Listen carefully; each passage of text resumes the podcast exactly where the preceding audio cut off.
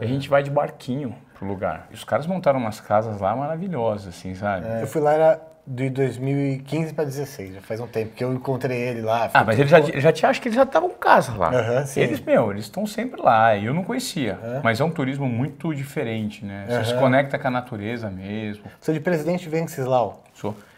interior de São Paulo. Já estão gravando? Tá? Ai, que massa. Ivan César Moré Júnior, o Ivan Moré, nasceu em Presidente Venceslau, no interior de São Paulo. Logo aos 14 anos, começou a trabalhar na Rádio Jovem Som em sua cidade. Logo em seguida, se formou em jornalismo e iniciou sua trajetória na Rede Globo até se tornar um dos maiores nomes do jornalismo esportivo do Brasil. Foi um dos responsáveis por trás de toda a reformulação do conteúdo e linguagem do Globo Esporte. Além de centenas de reportagens e entrevistas lendárias, Ivan também comandou o Esporte Espetacular e o próprio Globo Esporte. Hoje Ivan comanda dois podcasts. O Qual é Moré, onde conta suas histórias dos bastidores de televisão e entrevista personalidades do esporte e o Desobediência Produtiva, podcast que é fruto do seu trabalho com desenvolvimento profissional focado na solução criativa de problemas. Fundou também a Pinax, sua empresa de consultoria voltada ao mercado de desenvolvimento de marcas e palestra. Com vocês, o jornalista, apresentador, empresário, palestrante e podcaster Ivan Moré. Não, eu era um cara de essência muito simples. Eu tive uma. Eu fui criado numa cidade pouco menos de 40 mil habitantes, numa cidade pequenininha. Então, meu universo era uma cidade de 40 mil habitantes. Quando a gente está falando de 25, 30 anos atrás, existia uma diferença muito grande cultural para quem vivia na capital, né? E foi por meio de um despertar que eu tive com 14 anos, trabalhando numa rádio do interior, lá de Presidente Venceslau, em que meu tio era gerente. Eu pedi para trabalhar com 14 anos, ele me Ah, colocou você para ser desde moleque, operador de É. som. Com 14 anos eu já tinha responsabilidade de operar uma rádio toda, porque era operador de som. O verdadeiro DJ, Uhum. porque eu tinha que tocar uma rádio toda. Então, eu a mesa de som com as cartucheiras de tocar propaganda, duas picapes, um toca-CD, tape de rolo, e os locutores ficavam no vídeo, faziam um jornal. Eu fui treinado um mês para fazer, com 14 eu comecei a fazer. Aham. E aí, com 15 para 16, eu comecei a falar. Então, eu era disc jockey. Eu tinha um programa na FM de segunda a sexta, Ah, com microfone aqui, no rádio? no rádio. Que então, legal, assim, eu né? tocava uma rádio inteira. Então, eu- as duas picapes. Olá, 8 horas e 8 minutos. Com você na comunicação até as 11 da noite, Ivan Quantos César. 16, 15, Caramba, 16. Ivan não sabia disso. Eu já tinha isso. Com vocês na comunicação, Ivan César, vamos começar com Madonna. Aí tocava Madonna e tal. Aí, puf, aí ó, ouvimos Michael Jackson, Madonna, puf, 8 e 8. puf. Lojas Guanabara, não sei o que. Aí cartucheira, cada 30 segundos É. disparava uma cartucheira, preparava a próxima música, puxava aqui, puf, puf, então você tocava uma rádio inteira. Demais. E aí com isso eu falei, eu vou ser jornalista. Só que onde vou estudar? O meu pai falou assim, cara, eu não tenho grana para te pagar uma faculdade particular. Você tem que estudar numa pública. Eu não vou conseguir passar numa pública de jornalismo, era muito concorrido. Uhum. Falei, você precisa me pagar pelo menos um ano de cursinho, então. Aí eu fiz um ano de cursinho, não dei conta, fiz mais um tempinho de cursinho em Londrina e pumba. Passei numa faculdade pública, UEL, Universidade Estadual de Londrina. Passei na Unesp também. Prestei Casper Libero em São Paulo, mas como era, também pago. passei. Como era pago, falei, cara, não vou poder pagar. Sim. Fiz pública na faculdade, primeiro dia de faculdade, pra você ver como são as coisas. Meu pai falou assim: você vai pra lá, só que você vai precisar trabalhar. Porque eu não tenho grana para te pagar. A faculdade é, é de graça, então arruma um jeito de trabalhar. Eu tenho uma grana aqui para você viver uns meses aí. Aham. Me deu. Eu falei, cara, o que eu vou fazer? O que, que seus pais fazem? O meu pai já falecido era corretor de imóveis na cidade, Aham. minha mãe é vendedora Aham. né, comum. Sou de uma origem bem simples. E aí eu comecei a ter aula de rádio na faculdade. Logo no comecinho, ele a professora falou: "Quem entende de rádio aqui? Quem já fez rádio?" Falei assim: "Eu entendo". Era a turma era nova no primeiro semestre, eu falei assim: "Eu eu já trabalhei em rádio". Ela: ah, "Então eu precisava que você porque hoje, logo na primeira aula de introdução de rádio, a gente está sem um operador de som para mostrar como a gente ia ter uma aula já na prática. Eu falei assim: olha, eu sou operador de som, essa mesa de som eu entendo de tudo que tem aí. Ó. Sério? Eu falei: é, eu trabalhei na. Então você pode operar? Eu fui lá, liguei a mesa, mostrei. Falei, Nossa, que legal! Eu sou professora de rádio e eu conheço o pessoal da Rádio Universidade FM. Vou te apresentar. Eu falei: ó, eu estou precisando de um emprego. Ela falou assim: ah, então vamos lá. Só que lá é concursado. Concurso público, eu me inscrevi. Só tinha uma vaga, tinha uns 113 candidatos. Só que precisavam de uma mulher.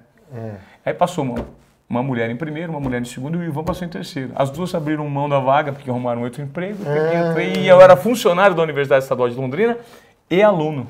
Demais. Então, assim, eu trabalhei e estudei no mesmo lugar. E no último ano, um mês antes de me formar, um jornalista que era meu amigo da rádio, ligou pro chefe da Globo e falou assim: Meu, tem um menino aqui que o sonho dele é trabalhar na Globo, o moleque tem uma vontade, morde o pé da Quem cadeira. fez isso, essa ponte? Um jornalista que trabalhava comigo na rádio. Ah, tá. Esse jornalista falou assim: Ó, deixa esse menino fazer um teste na Globo aí. é um- esse moleque vai dar pra repórter bom. Ele tem um visualzinho legal, acho que tem uma voz boa, acho que ele pode ser um bom repórter. Ele falou: Pô, Pedrinho, a gente quer um repórter experiente. A gente vai fazer teste com 15 repórteres, mas alguém que já tem experiência.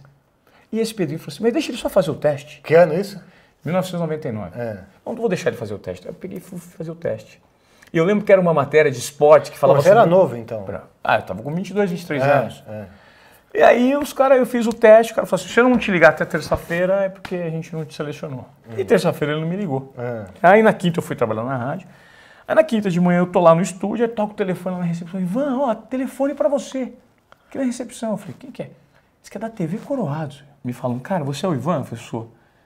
A gente te chamou, você vai ser contratado da Globo. Eu falei, cara, mas eu não me formei ainda, vamos formar. Ele falou, não tem problema, a gente gostou de você. É. Cara, eu tô lembrando desse momento, até me emocionando, porque foi, foi um dia tão especial na minha Pô, vida, imagina, cara. né? Foi assim. E aí, pô, foi minha entrada. Aí eu falei, cara, eles um sonho. Pô, eu, sou, eu vim de baixo, pô, deu certo, eu já vou sair da faculdade direto pra TV Globo.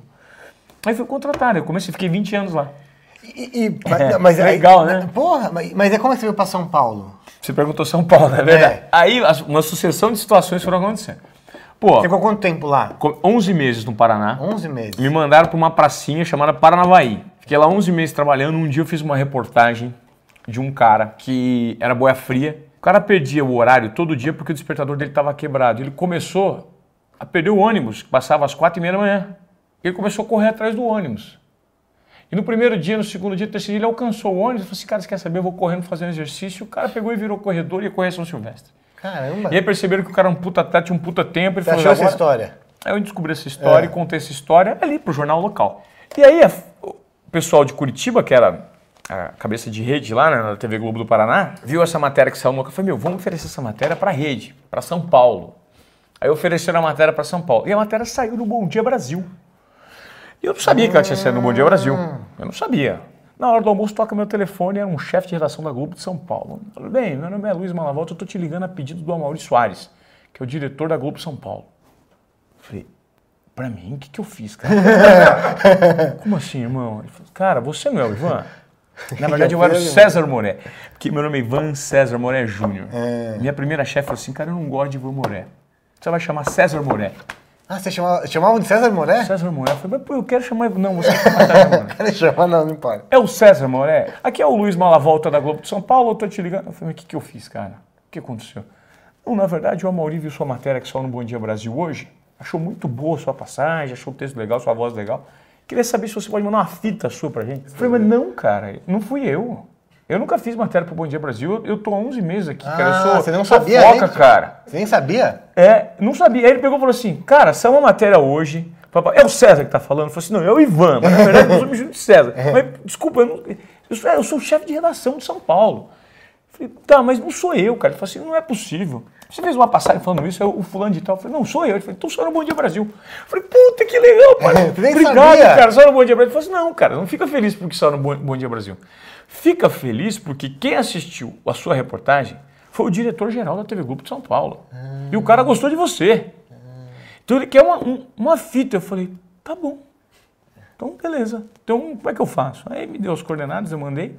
11 meses só no Paraná? É. Caramba, tudo. Isso foi em rápido. 2000, isso foi em 2000. Aí o Maurício Soares me ligou. Falou, cara, você tem um futuro na TV, pra você ficar bom até chegar em São Paulo, você precisa praticar um, dois anos, aí três anos no interior de São Paulo.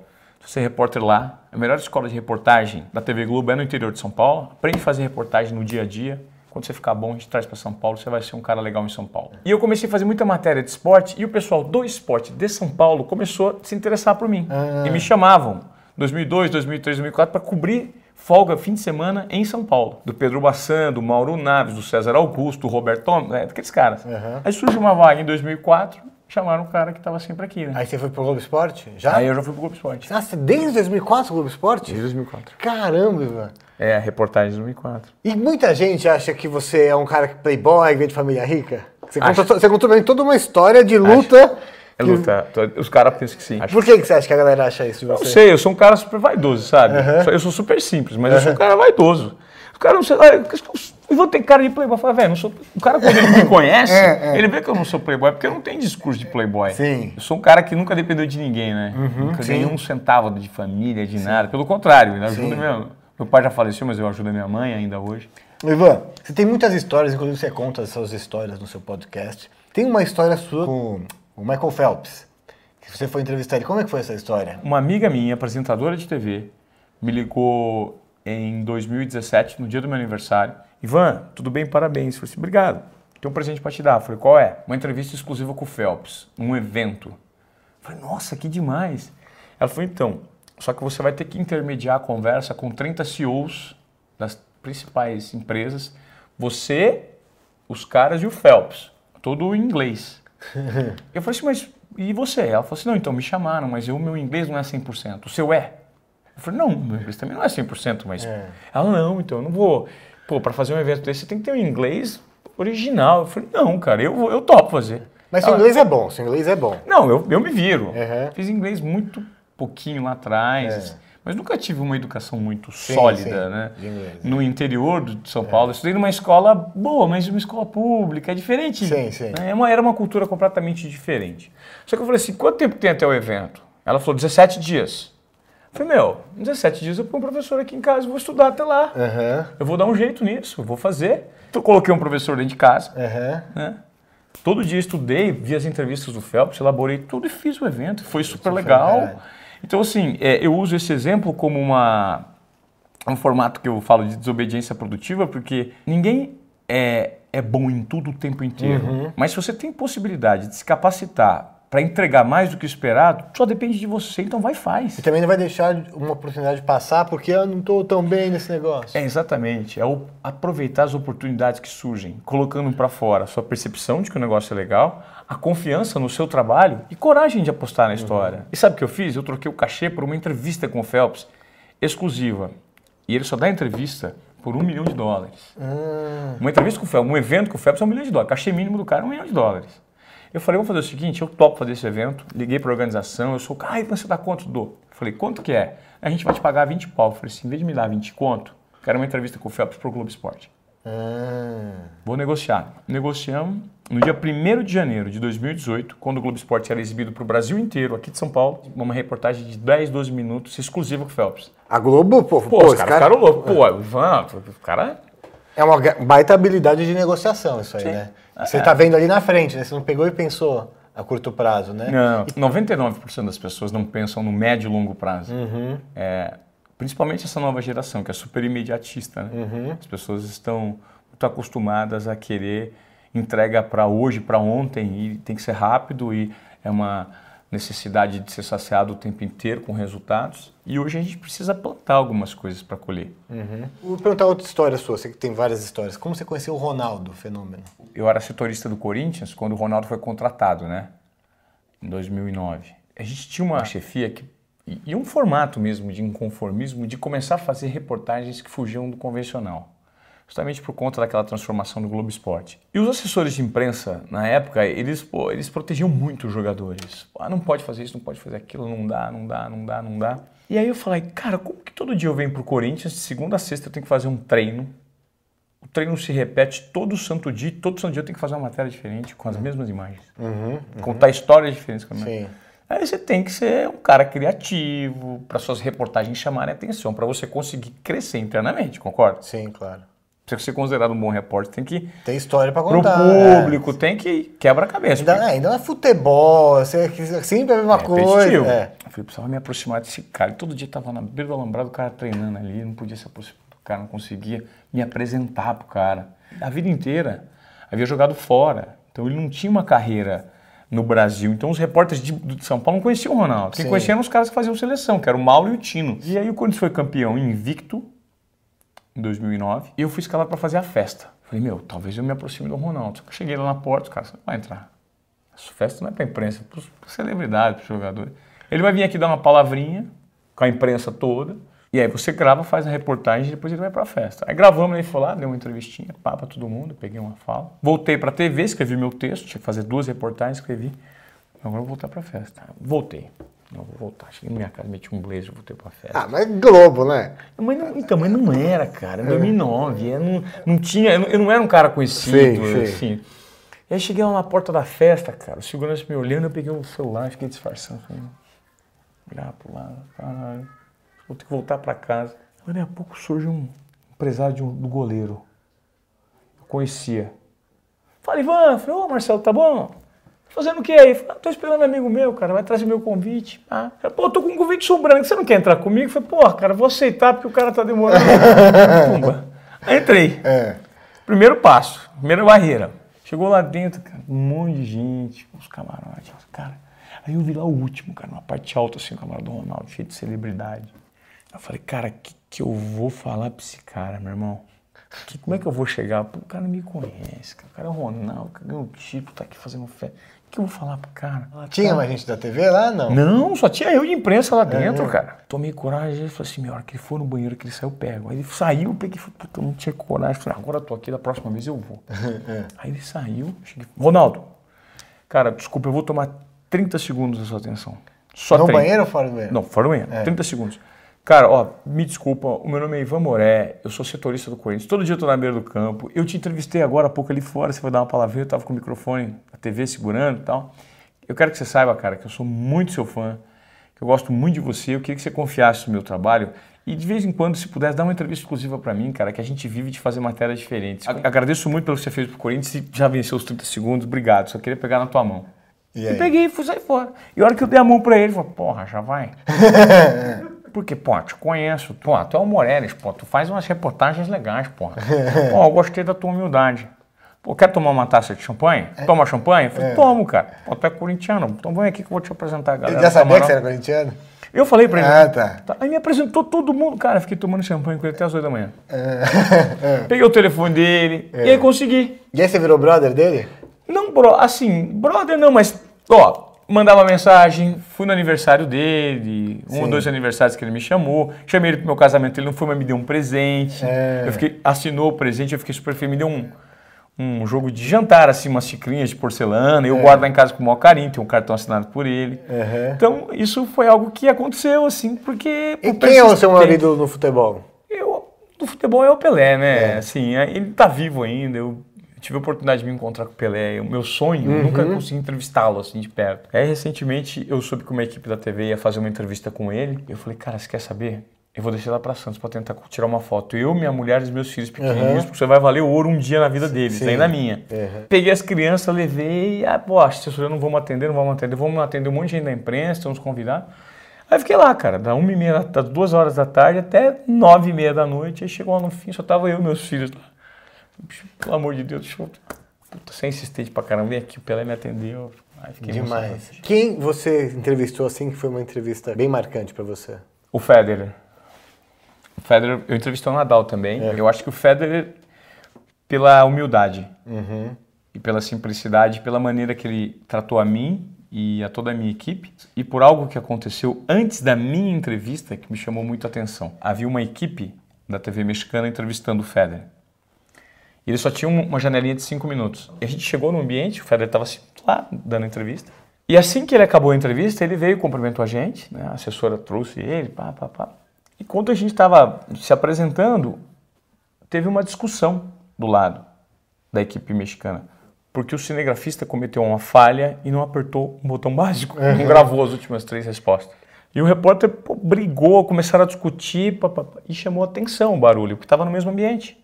E a assessora, pá, pá, pá. e aí o Federer, o que, que aconteceu? Tipo, não, ele não gravou, pá, mas pô. Ele falou, se eu te responder as últimas duas perguntas, eu te ajudo? Aí ele falou assim, você faria isso? O repórter falou assim, faria. Ele falou assim, Ivan, você se importa? É. Deu ceder mais um pouquinho para ele, depois eu compenso isso em tempo para você. É. Ele falou assim, pelo amor de Deus.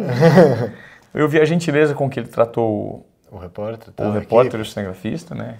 Corrigiu um erro que não era dele. Aham. E depois ele foi muito gentil com a gente, cedeu um pouco mais de tempo, ele foi muito simpático, ele cumprimentou todo mundo da equipe.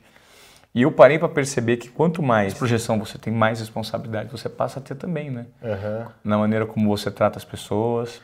E sim, e que os caras grandes mesmo não tem essa pompa, essa arrogância. Quando o cara é grande mesmo, não é médio. Não são. Quando o cara é médio, ele é. Quando é, médio, grande, ele é. Quando assim. o cara é grande, ele, mesmo, o ele- grande é o verdadeiro grandão mesmo. Isso, é. né? Cara, e agora chegando mais nesse, no final da sua passagem pela Globo, como é que foi decidir sair da Globo? Ó, Elcio, é, talvez você, que é um cara que está muito tempo na estrada da comunicação, tenha observado por tentativa e erro quais são os caminhos que o mercado é, está, está apontando, tomando, né? é. Está tomando, está levando. Depois de 20 anos dentro de uma empresa que me deu muito visibilidade, reconhecimento, eu percebi que o ciclo se encerrou. Isso, isso é um, um despertar que todo profissional deve ter. É mais importante você notar que não é mais o seu momento na empresa do que a empresa notar e te mandar embora.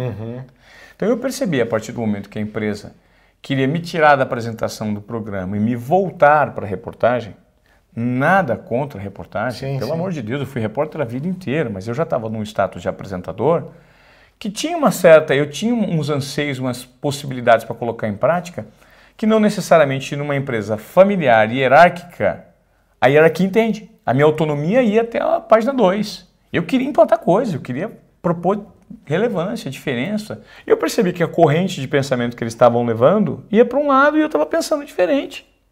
E eu falei, gente, tudo bem, vocês estão pensando assim, tá no direito, tá honesto. Vamos terminar de uma maneira legal. E aí você saiu sem nada em vista. Foi Saí na, na saí coragem sem nada mesmo. em vista. Falei, não, eu tenho mais dois, meu contrato estava no final. Falei, não, eu não quero voltar para reportagem. E assim que eu saí, E pra muita gente é você é louco pra dizer- sair da Globo é coisa de louco, né? Olha, 11 entre 10 amigos que eu converso lá da TV falam, cara, você é o cara mais louco que eu conheço. É, Porque como você saiu? sim. Você tem dois filhos pequenos, você tá. Eu falei, cara, mas não estava me fazendo mais sentido, eu estava me sentindo. Eu não estava afim de voltar para Então reportagem. você viu alguma coisa que poucos veem. Algumas pessoas estão vendo. A TV não é mais o que exatamente o que era e tá aparecendo um outro mundo aqui. Que é isso que Não. você tá navegando nele. né? Obviamente não é. Não é, a gente sabe. Aham. Não sou eu que estou dizendo, são os números, são os Sim. anúncios. As TVs estão enfrentando uma série de problemas financeiros eh, relacionados ao modelo de negócio que é caro e ao formato de anúncio que está ultrapassado. Sim. Porque é muito mais assertivo hoje você colocar dinheiro de mídia né, em canais menores e mais nichados que você Sim. consegue atingir mais facilmente o seu o consumidor final. Sim. Basicamente isso, a internet está disruptando todo mundo. Eu só creio que a TV demorou muito tempo para fazer uma parceria e para gerar valor por meio da internet. Uhum. Se há 10 anos a TV Globo chegasse e falasse assim para mim, Ivan, você é um- um- um- uma das centenas de pessoas que representam a TV Globo, você é do vídeo. Vamos montar um canal para você no YouTube. A gente te ajuda a gerenciar, você produz um conteúdo também para um público que consome internet, Sim. vinculado a gente. Hoje eu poderia ter um canal gigante, fazendo um conteúdo legal, que a Globo ia monetizar, que o Ivan ia monetizar, e que ela ia ter uma presença maciça no digital. Sim. Não só comigo, mas com todos os talentos do vídeo. Sim, Ela- demorou pra ter essa percepção. Né? Demorou pra ter essa E ainda- percepção. E ainda não tem, né? Não, tem, não tá no YouTube, ela tem o Globoplay, né? Durante o período que eu estive na TV Globo, ela sempre enxergou as mídias digitais, as plataformas digitais né? como concorrentes. O seu projeto da desobediência produtiva, como é que entra Pô, aí? você me perguntou, você saiu. Eu recebi um convite da Record, recebi um convite Sim. da Band. Não que eu não queira mais trabalhar em TV, é que na verdade eu estou me permitindo viver um tempo fora de emissoras de TV. Tempo, eu não sei. Pode ser que daqui três meses eu mude de ideia, pode ser que eu vou lá para pedir emprego para todo mundo. Eu não tenho esse problema, eu tenho humildade suficiente para, quando você precisa, quando você precisa correr atrás, você pode ir atrás das coisas que te fazem sentido, não tem problema nenhum. Eu só estou me permitindo, não é questão de dar não, dar sim, ego, abrir mão, não quero, não faço, não, cara. Eu só estou tentando entender o momento que nós vivemos relacionado a mídias digitais e como eu, enquanto comunicador, posso continuar sendo relevante a partir do momento que eu me proponho a me reinventar. Eu fui um cara que viveu 20 anos dentro de uma empresa, eu enxergava tudo por meio de uma bolha, era uma bolha. O que não tá na. Globo não tá em lugar nenhum quando você tá dentro da Globo, né? Então, mas veja, hoje eu não estou na Globo. Sim. E eu sinto o feedback das pessoas que me conhecem. Nossa, Ivan, eu tô adorando o seu Sim, trabalho. sim, sim. E aí, o que, que o Ivan tá fazendo? Tô fazendo uma porrada de coisa. Tô Sim. fazendo palestra, montei uma empresa de consultoria criativa para montar palestras para os outros, Uhum. com dois sócios. É, eu tô fazendo podcast, tô é, empreendendo, eu virei sócio de um restaurante. Uhum. Então eu estou diversificando Queria que você falasse um coisas. pouquinho mais sobre o seu conteúdo da sua palestra. Então, na verdade, eu montei dois podcasts. Um é vinculado ao público e aos personagens de esporte, Que que, é é o Qual é Moré. E o Obediência Produtiva, ele é o tema da minha palestra que eu Sim. montei há cerca de três anos. E aí, assim que eu saí da TV Globo, eu falei, a primeira coisa que eu vou fazer, como o meu, o meu background, o meu primeiro trabalho foi com microfone numa rádio, eu vou montar um podcast, que eu sou super Sim, afim. sim, sim. Já havia pedido para a TV Globo fazer podcast, Aham. não me liberaram. Ainda agora eu tô fazendo um eu falei, eu vou monte- fazer um podcast. Aham. E aí fui lá, fiz o podcast Obediência Produtiva, que eu trago empreendedores, profissionais disruptivos do mercado, pessoas é, que são acima da curva e entregam mais do que esperado. E bato um papo com esses caras. Porque é uma maneira de eu perguntar o que eu tenho sobre curiosidade da história de cada um, e as respostas se transformam num portfólio de conhecimento para quem está ouvindo. Sim, total. E de aprendizado para mim também. Sim. Então, o desobediência produtiva nada mais é do que você quebrar os seus próprios protocolos e entregar mais do que o esperado usando a sua percepção, a sua confiança e a sua coragem de apostar em algumas histórias. Então, esse período de transformação que eu estou passando, o fato de romper com esse mercado e não necessariamente estar desesperado para voltar e negar alguns convites, acaba se transformando num desobediente produtivo. Sim, sim. Você já tinha bolado a palestra antes de sair da Globo? Tinha. Ah, e veio de encontro, então. Veio de conta. Então, veja, a minha mulher fala isso Eu achei mim. que era depois. Não. Ah. Um ano e meio antes de sair, eu já estava bolando a palestra. Já estava bolando a sua saída da Globo. Exatamente, cara.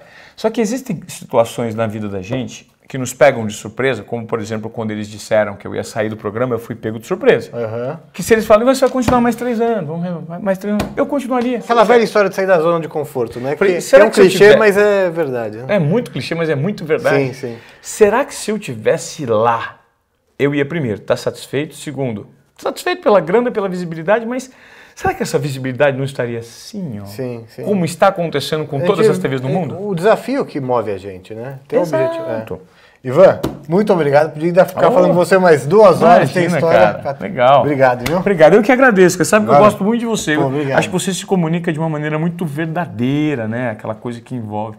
E comunicação é isso, né? É. Você precisa colocar a verdade. Sim, senão fala. não passa. né? E, e se você põe mentira também, a mentira passa e a pessoa. Quando você vê muita gente se comunicando em TV hoje, o cara tá lendo um TP, Sim. tá lendo de uma maneira forçada. Por quê? Porque tá debaixo de uma hierarquia. Sim, tem aquela cara de que tá sempre igual. Não, Não necessariamente faz sentido pra ele. Sim, ele tá sim. sendo ali, ele é uma ponta, ele tem que responder aquilo. Agora, quando você é original e fala o que você quer, o jeito que você quer, É. é, muito mais Ele não sabe nem mais o que ele tá, né? Ele ele tá no automático, né? É isso. Obrigado, Ivan. Eu que agradeço, irmão. Valeu.